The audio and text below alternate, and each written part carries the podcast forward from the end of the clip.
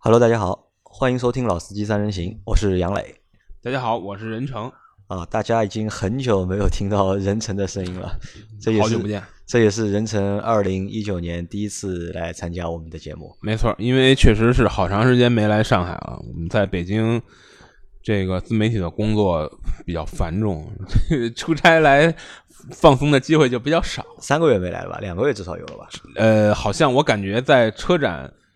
巴黎车展之后就没来就没来过过。巴黎车展是十十一假期，好像之后就还没有来过。因为我们的小伙伴一直在问我嘛，就是有好几个小伙伴一直问我，就是任成怎么最近不来啦？就任成什么时候来啊？那我说不要着急的。上周上周节目还有人评论问，就任成什么时候来？主要是因为周老师现在来的少了，没有人跟我抬杠，来了也很不爽。不，其实周老师也来嘛，因为周老师现在都是每个星期的星期天晚上或者下午来和我们录节目。那人成就是，你猜一下，就是我们群里谁最希望你来参加我们的节目？那一定是周老师。啊呃，不是周老师，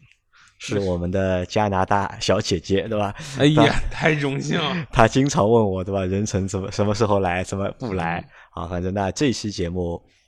会由我和任成两个人来做，而且。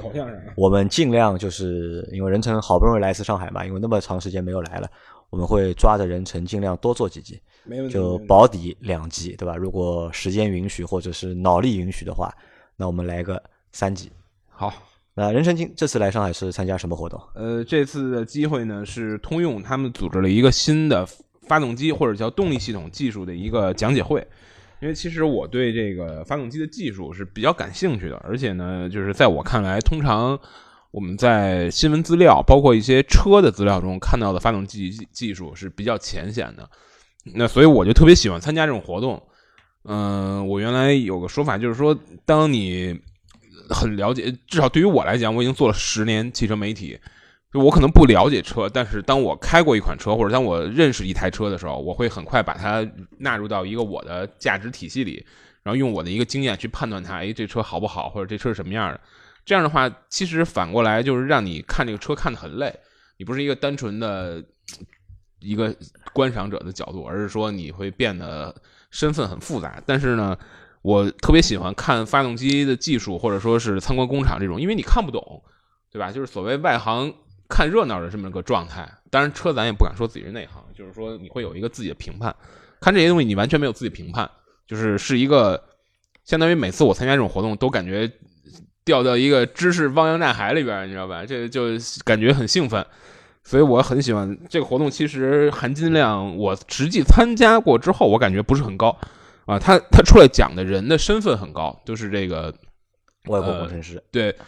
呃，应该说在中国负责动力系统和这个变速箱，就是发动机和变速箱的最大的这个老外。嗯、但是呢，我觉着能获得到的有真正之前没听过的信息比较有限。呃，主要其实就是在讲新一代的这个通用，就是雪佛兰、别克和这个凯迪拉克的这个动力系统。其实这些动力系统呢，包括 1.0T、1.3T、2.0T 三款发动机，然后 CVT 的变速箱、九档的自动变速箱、十档自动变速箱，其实基本上已经在市面上我们都能开到了。所以就是对于我来讲，我没有获得太多新的这种信息。但说实话，啊就是通用的三大件，说实话都不是非常出彩，对吧？它的发动机、它的变速箱，特别是发动机加变速箱的一个动力总成，好像在之前的口碑一直不是很好。呃，我觉得事情是这样的，就是分怎么说。呃，在这一代车之前，就是通用在用六 AT，呃，七档双离合这一套动力系统，我觉得尤其是那六 AT，它可能一方面是，嗯，就是它的技术特点很鲜明，就是它的特色是很鲜明的。比如说，原来给我印象很深的一台车，就是之前我在杂志的时候，我很长时间的开过一台英朗，那个车是 1.6T 的发动机配六档的自动变速箱就，一一代的英朗，对吧？一代的英朗，这车非常有劲儿。然后 1.6T 发动机本来就很有劲儿，它这个六档变速箱呢，就是跟咱们这个中国人习惯上或者说中国人喜好上的这种变速箱的调教风格是有明显差异的。就是中国人的变速箱喜欢什么样呢？就是说，这个之前有一篇车媒的文章，我觉得他的这个比喻还挺好啊。他说中国，他说在他看来，好的变速箱是什么样的？好的变速箱应该像一个好的政府一样，就是让你润物细无声，让你感觉不到它的存在。那他认为这个是好的变速箱，但是呢，可能在美国人看来，变速箱不不是这样的，对吧？因为因为美国人可能看来他希望有这个，因为你知道变速箱它前面有一个机构叫液力变矩器，嗯液力变矩器的作用呢，其实是它通过这个转速差来放大你的扭矩，扭矩，嗯对吧？这它其实有一个扭矩的放大作用。其实早期的这个，呃，就说太就不说早期了，就是说它它其实对扭矩有个放大作用。就呃，那当时英朗那个车，它变速箱调的是什么意思呢？就是说它的这个扭矩的放大作用是很明显的，但是你扭矩的放大作用越明显，你的这个所谓的锁止率嗯或者说锁止的范围就越低。那这样的话呢，它从效率上是嗯有损失的，但是它在某一些，比如你你猛加速的时候，因为它有一个扭矩放大，它这个它会有一种嗯，给你感觉爆发有种蛮劲儿，啊，你知道吗？有种蛮劲儿，然后但是它的这种换挡的这种顿挫，包括它这种响应，它不是那么直接。那这个可能不是不是我们最喜欢的变速箱的这种感觉。你说美国人是不是很喜欢这种感觉呢？我当然，我没在美国长期生活过，我肯定也没有这种发言权。但是我有一个佐证，我我觉得美国人可能相对他喜欢这种风格，是为什么呢？是因为我参加这个菲亚特的一个早年参加菲亚特的一个活动的时候，他们把因为当当时在大家应该有印象，在现在车已经退出中国市场了，在中国卖一个车叫致悦，制约啊，呃和飞跃，啊不不致悦和飞翔就是两厢和三三厢的啊，飞翔是个菲亚特。啊。啊、这个车在美国也有卖，但它在美国不是菲亚特，它是在美国是道奇，那个车叫 Dart，D A R T，那相当于嗯这个是菲亚特的技术给了道奇用，虽然道奇是先出的这个车，因为道奇要用这个平台生产车，还涉及克莱斯勒和菲亚特之间的股权的一些这个交易，就是道奇要用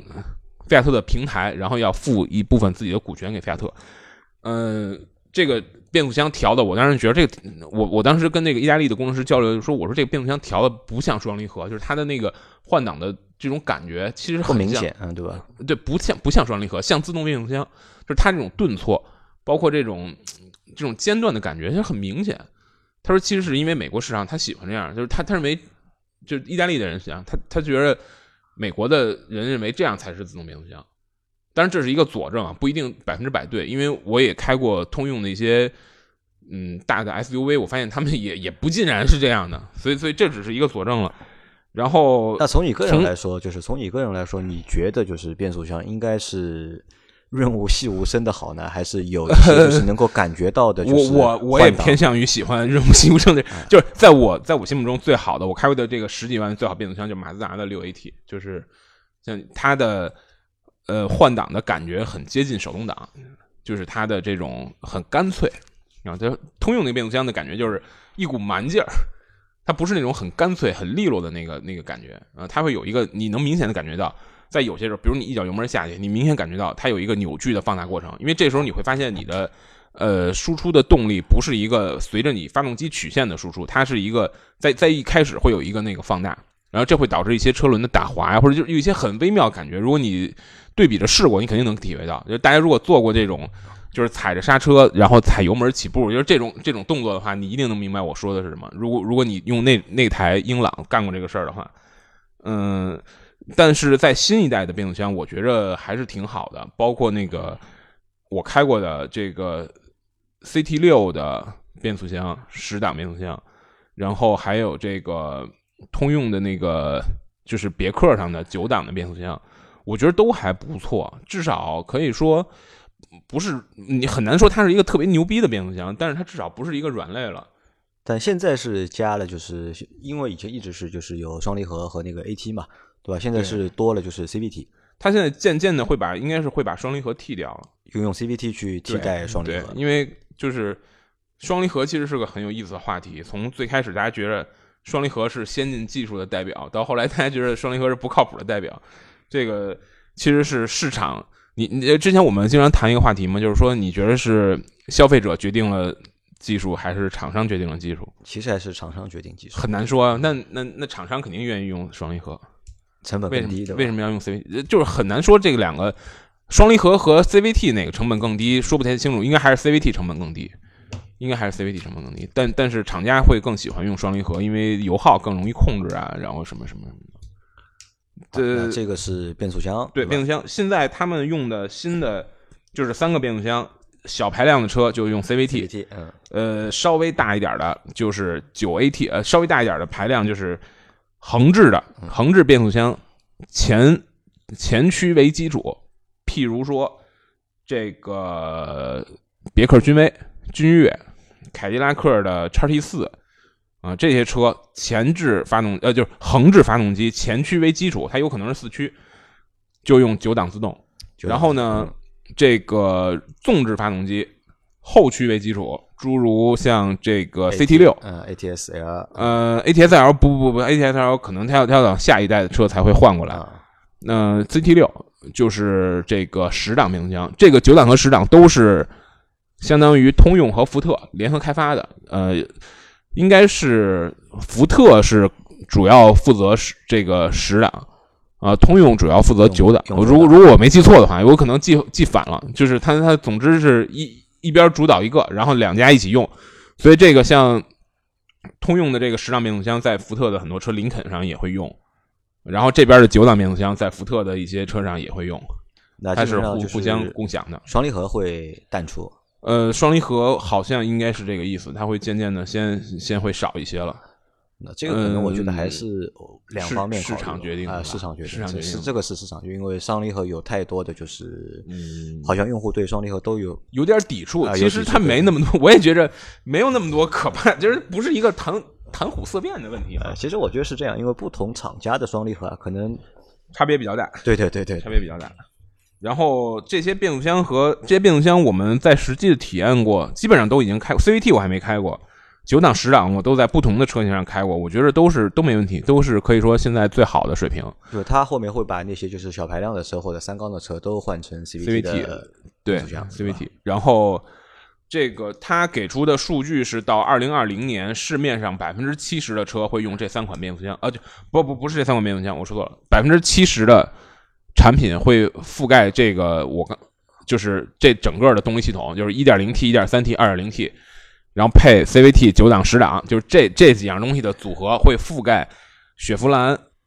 呃这个别克、凯迪拉克百分之七十以上的这个市场。那至少我觉得可以解决一个问题，就是顿挫的问题。通过这两个产品去做的话，我觉得顿挫的问题应该能够。解决了。对，就是它现在这个，因为它现在现在这个 变速箱锁止率也很高，它它已经很像欧洲车的那种感觉，它不会不太像原来不太像原来那个六档自动，它的那个液力变矩器的存在感那么那么强了。然后它的发动机应该说还是比较先进的。那说一下发动机吧，因为其实通用的发动机啊，就是还有一个就是之前的就是口碑里面在油耗。对吧？其实通用发动机油耗是相对来说比较大的，这个好像也是通用一直头比较疼的一个问题。我觉得这个很大程度上其实是变速箱的锅，就是原来的那个六档的自动变速箱，确实是因为刚才咱们说了嘛，你你液力变矩器的这个存在感越强，它的就是你的锁止率越低，它的效率就越低；锁止率越高，效率越高，基本上是这么个逻辑啊。咱们不不不能太就是在别的情况不变的情况下，呃，基本上你可以认为它的锁止率越高，它的效率越高。所谓锁止率是什么呢？就是说。呃，液力变矩器它基本上是一个一端输入一端输出，然后中间全是液体在在通过液体来传动。那锁止率是什么意思呢？就是现在的变速箱在很大的速域，它是可以把这两侧的输入和输出锁死的。锁死之后就不用液就不用液体再传导这个动力了。那锁死之后呢，相当于它已经没有这个通过液力变矩器放大扭矩的作用了。但是这样的一个好处就是说，你没有这个液体的中间的这一道这个过渡转换，它的效率会更高。呃，那那之前的那个变速箱都是锁止率很低的，你能感觉出来。那现在的呢，也都是呃比较比较比较高的了。这是这是，我觉得之前的油耗很大程度上是是这个的锅，变速箱的问题，变速箱的锅。然后新新的这个动力系统呢，其实嗯，我们分怎么讲，就是说从实际的驾驶体验，我认为不会有质的飞跃，不会有质的飞跃。我不觉得有质的飞跃，因为你你如果。怎么说呢？你如果以我参加媒体工作这些年的经验来看，在我参加媒体工作的后五年之内，我开到的车的动力系统，我很少能感觉到，哎，这个车比上一代车要好很多，或者这一代发动机比上上一代发动机好很多。其实基本上你看不到这种现象。这这个也是因为就是汽油机就是已经是发展呃不是不是天花板或者是不是不是不是是因为现在的这个政策的压力使厂商会想尽办法，它的主要的攻就是攻坚的方向不是提高你的动力使用体验，而不是提高你的，比如对。就是你，你想之前大家都是要更好的加速体验，或者更平顺啊，更安静。他现在不是，他现在就是想尽办法，我就要降排，我要减减排，然后我要减油耗。就这个就是会，它的所有的成本，包括现在讲的这个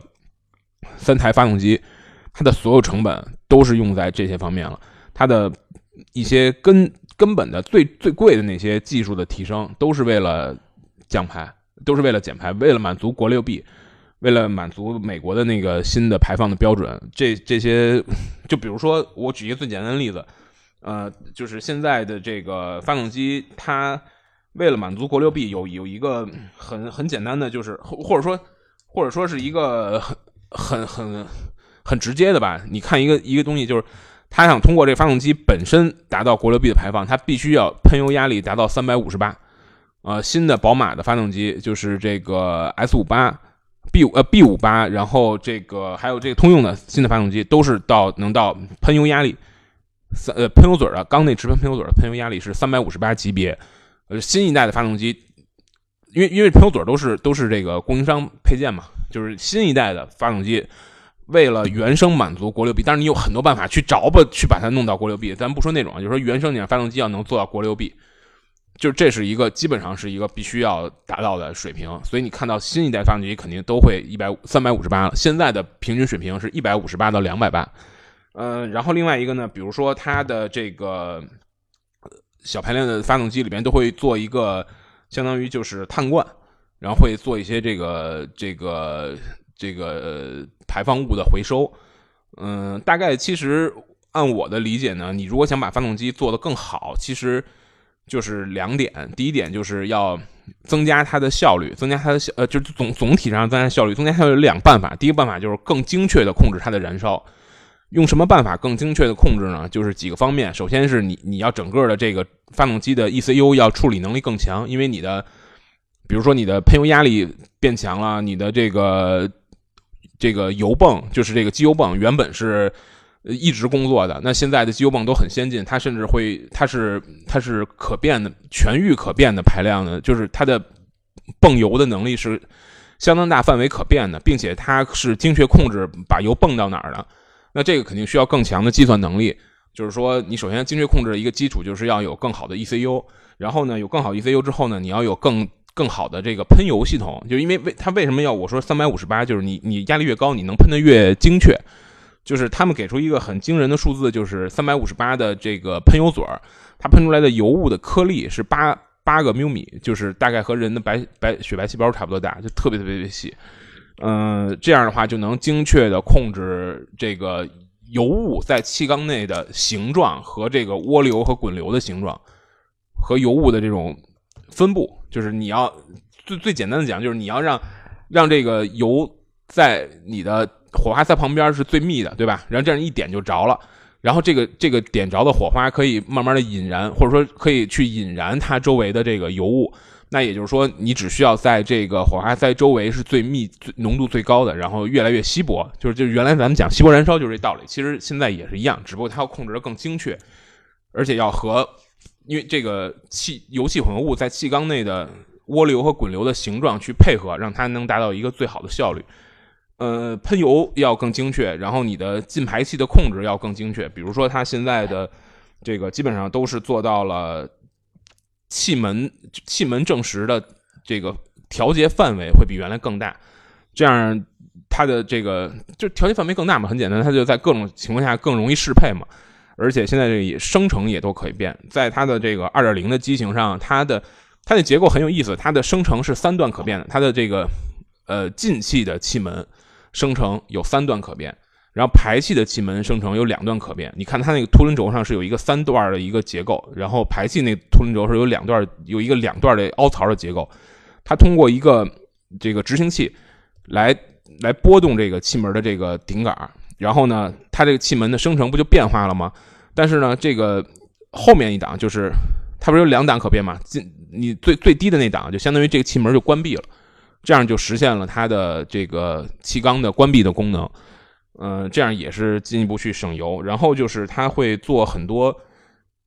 呃结构上的优化，让它的总之吧，就让它的这个控制会更精确。就像刚才我说的，它的油泵它是电子的这个机油泵，并且是可以精确控制到你把油泵到哪儿。然后它也会做一些，比如说这个呃发动机和这个变速箱之间的热交换。呃，让发动机的这个这个这个启动温度去给变速箱油预热，并且也可以让变速箱油去给发动机去散去散热，就这样的热交换，让它可以让变速箱在冷起的时候，因为咱们在冬天开车其实会有这个体验，尤其原来那个英朗，就是你在冬天开车的时候，你刚一启动，刚开的时候，因为它变速箱油温度没有上去，它会很稠，你这个时候换挡体验不好，它会它会更顿挫，它会动作更明显。那这个也是一种更精确控制吧。然后另外在精确控制是一方面，另一方面就是就是减少损耗、减少摩擦，比如说用各种的镀膜啊、各种的密封，让它的这个摩擦的系数会更好。就大概是这两个方向。然后总之，归根结底，千言万语，最后的一个一个概念就是说，这个发动机其实它的动力系统或者它的动呃的动力系统的响应或者动力性不会比原来好，有可能还会比原来弱一点。你比如你看 CT 六的数据，你会比比上一代的二点零 T 要弱，但是它可以做到最好的这个节油，对，最效率会更高，嗯，就是达到目前最高的这个严苛的这个国家标准标准。对，包括现在它因为去年上了那个叉 T 四嘛，就叉 T 四算是一个用了一个新的那个发动机，对对吧？一个可变缸的一个技术，就是这套发动机里边那个二点零 T 的发动机。那它现在就是去年上的那个，就是一点三 T 的那个三缸的，就是有没有这个，就是你说的这些新的技术在里面？呃，有，像比如说它的这个呃碳，我刚才说那个吸碳的那个碳罐，然后还有一些这个机油的泵浦，然后还有这些更好的发动机的 ECU 的这些计算能力，包括还有它的就是很很多现在都用嘛，就把这个排气歧管集成到发动机缸盖里边，这样的话就是相当于。热管理的这个效率也提高了，并且就是相当于你在冷车启动的时候，因为你的排气歧管是在这个这个缸盖里的，你会热车热的更，就是你车内空调会热的更快，是一个很直接的，是一个很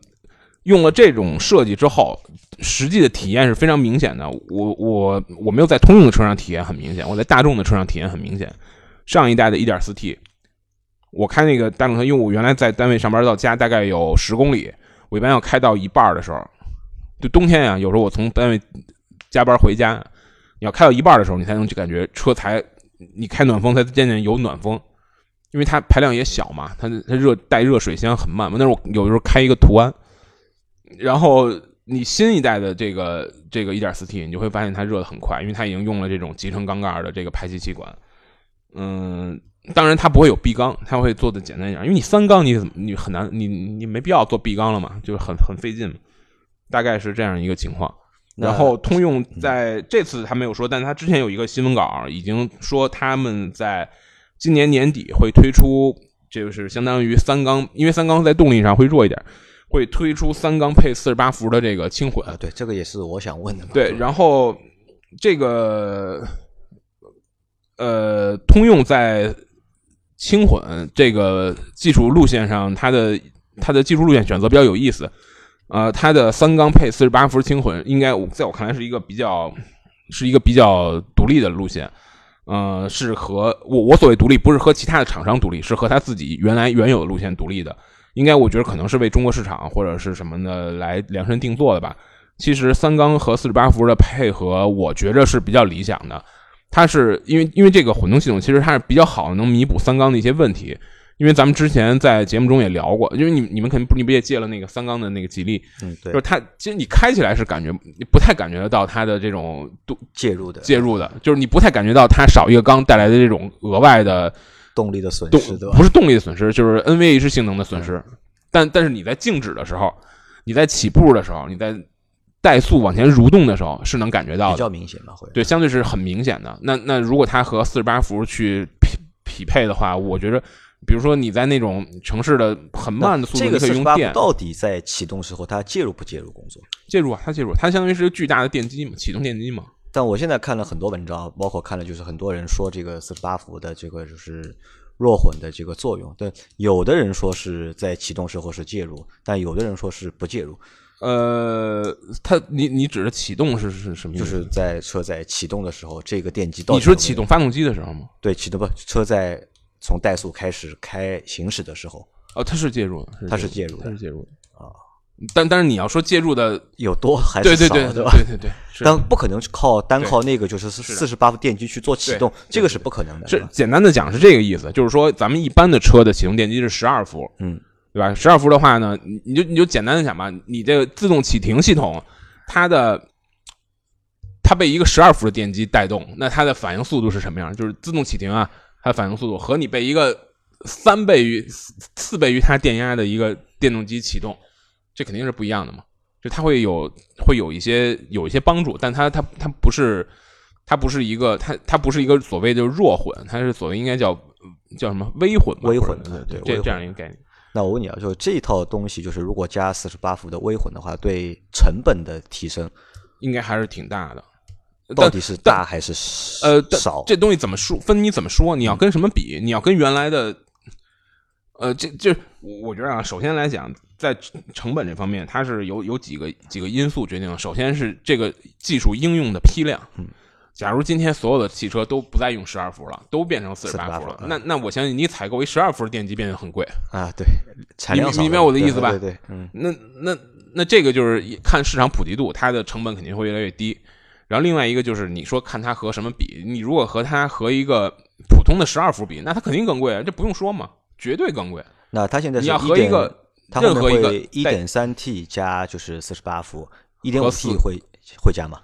呃，我我我不记得那个那个新闻稿里有说一点五 T，因为它主要是讲三缸，嗯一点五 T，它它的新的一代的，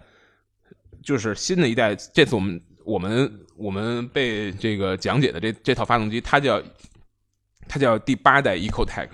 但这我我捋了半天，我也没搞清楚它那前七代在哪儿啊，我我怎么也捋不出前七代来。就咱们就暂且说它的第八代叫一叫第八代 EcoTech，这第八代 EcoTech 里边有三款机型，一个是一点零，一个是一点三，一个是二点零，没有一点五的事儿。没有点五的事儿嗯啊。好，那这个是你等于就今天去参加那个活动拿回来的知识，其实也不是新知识，只是把现在目前这些产品的特点，就工程师帮你们重新捋了一遍。其实也也也有一些，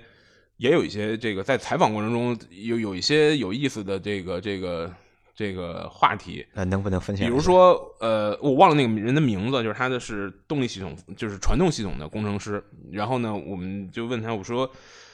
呃，其实这问题是我想问的，但被另外一个人问了，所以我觉得就我我在我心目中，他就相当于我问的。那他问的问题是这样的，他说：“你看啊，这个欧洲的车厂，他们会在技术路线的选择上显得更为，他们对战的更清楚。比如说欧欧洲的车企以奔驰、宝马、奥迪为代表，就是他们站的是什么队呢？纯电、微混，就是四十八伏，就是纯汽油车。他们基本上认为，我以后要要停止纯粹的内燃机车，就是任何电机都不带的内燃机车，他们不搞了。然后带会有带一个相当于是插电式混动，或者是微混动、插电式混动，就所谓 PHEV。呃，再往上有纯的电动，但是呢，他们可能已经基本上放弃了这种混所谓的真正的混动模式，就是丰田和通用现在用的这种混合动力的模式，对吧？他们是插电混动，是一个呃，怎么讲呢？从技术上来说吧，最根源的区别是你有没有一个很复杂的电动和油动动力的一个混合的机制。比如说丰田和通用，他们都是用非常复杂的行星齿轮去呃组合这两种动力。而欧洲的厂商，他们的做法很简单，他们就是在变速箱前面怼一电动机，这样就是相当于是一个串联的关系，它不是去混这些动力，而是把这两种动力串联在在一起。所以，就欧洲欧洲厂商的技术会更清晰，它已经站定了两条队，要么就是 PHEV，要么就是 EV，要么叫 BEV。纯内燃机已经基本上认为在未来的一段时间会被放弃了，然后混动会被放弃了。那通用的技术的方向是什么？然后那个老外他讲的是是就是说他他他是这么开头，他说诚实的说，我还以为他要说什么实在的话，他说这个诚实的说，这个都都是我 focus 就是 focus on 的地东西，然后我们就觉得很。那其实也有道理，这个很不同的地区政策不一样嘛。呃，他他给出的解释就是说，你你像在中国，因为在中国你再出这个 PHEV 的车的话，就是其实没有补贴了嘛，就。呃，PHEV 在上海就有补贴，在北京就没补贴嘛。对，而且就是从一九年一月份开始，如果你在不全国，就是你如果你在申报这个车型的话，新的车型申报的话，就这个车即使你造出来，你是拿不到国家补贴的。但是你以前申报的车型，现在还能够继续继续享受嘛？所以就是说，他们会可能会选择更多的技术路线，就是呃，不会像欧洲车企那样把很多路堵死，因为他们可能面向的市场更多。全球化嘛，对对对，它比如比如在美国的政策不一样，对，比如在美国可能纯内燃机有巨大的市场，呃，比如在中国的一些非发达地区，比如说西部地区啊什么的，这种地区对可能对对环保还没有那么迫切，嗯，他们内燃机最简单的、最基础的内燃机也有巨大的市场，啊，这是一个比较有意思的话题。另外有一个媒体老师特别耿直，他想要那个发动机的就是万有工况图，其实发动机万有工况图是一个非常有意思的东西。呃，很少有车企会把它彻底公布出来。万有工况图是什么意思呢？它会在咱们一般看的工况图，就是纵纵坐标是这个，就是一个坐标，横坐标是转速，然后呃，纵纵坐标是那个这个这个功率或者扭矩。扭矩，嗯。然后呢，它的这个呃万有工况图呢，会有一个曲线，就是有点像咱们地图上画的等高线。它这个等高线呢，是画这个燃油效率。啊，也就是说，它的高效，你能看到它高效的区间在哪儿？就转速在哪个转速是一个高效的一个区间？呃，不，你你会看到它，它是一个是一个相当于是一个地图一样的，它会是一圈儿一圈儿啊，对吧？你你能看到它的高效，说白了就是你高效的区间，你你有些发动机可能同样是两百马力、三百牛米，但是呢，它高效区间特别小。那这样的话呢，你可能在一些是这个，比如说 NEDC 的工况下，它的油耗呃也挺低的。但你实际开起来，它油耗就不低了，因为不在那个对它不在，你很难让它维持在那个区里。NEDC 是可以的，但你正常开是不行的。那有些呢，它那个圈很大啊。这这有一个媒体老师特别耿直，说说你能不能把你们的这个给我看看？那说这个我们是不发布的，但是呢，他说如果你想知道一些关键点的数据，你可以发邮件给我们的这个媒介部门啊，媒介部门会把这个数据给你。我觉得这个还挺牛逼的，这个。我是没时间跟他捣这个乱，不然我也我 我挺想我挺想查一些数的。那你可以发个邮件给他们试试看吧。对，但但但没用嘛，你拿这个数据，你只是满足一个个人好奇心而已，没有任何其他用。啊，那这等于就是你这一次来上海参加活动，对吧？掌握的信息。对，差不多是这样的。差不多。我明天还可以参加一个吉利 GE 十一的这个静态的，相当于是赏车吧。嗯，我觉得那个车也是我挺期待的，我想再看看，我看看明天或者后天是不是还有时间，我们可以再再录。好，可以。那反正那这期节目就现在多少？三十三分钟。哦，算了吧。我们说这么无聊的话题，竟然说了半个小时。这个说明什么呢？这这个说明就是你的专业能力的确是比较强，对吧？说到一些就是比较枯燥或者比较难说的那些就是话题的时候，你可以就是说蛮长的时间。那可能是因为我今天刚听过，所以我现学现卖的这个能力比较强。好，那我们这期节目就先到这里。本来下一期对我们本来我本来是想把三个话题合在一集里面说，那现在就拆开吧，反正因为我的话痨啊，不是你话，这个是你本事。来来来，那这期节目先到这里，到此为止。感谢大家收听，然后大家等我们的下一集。好好。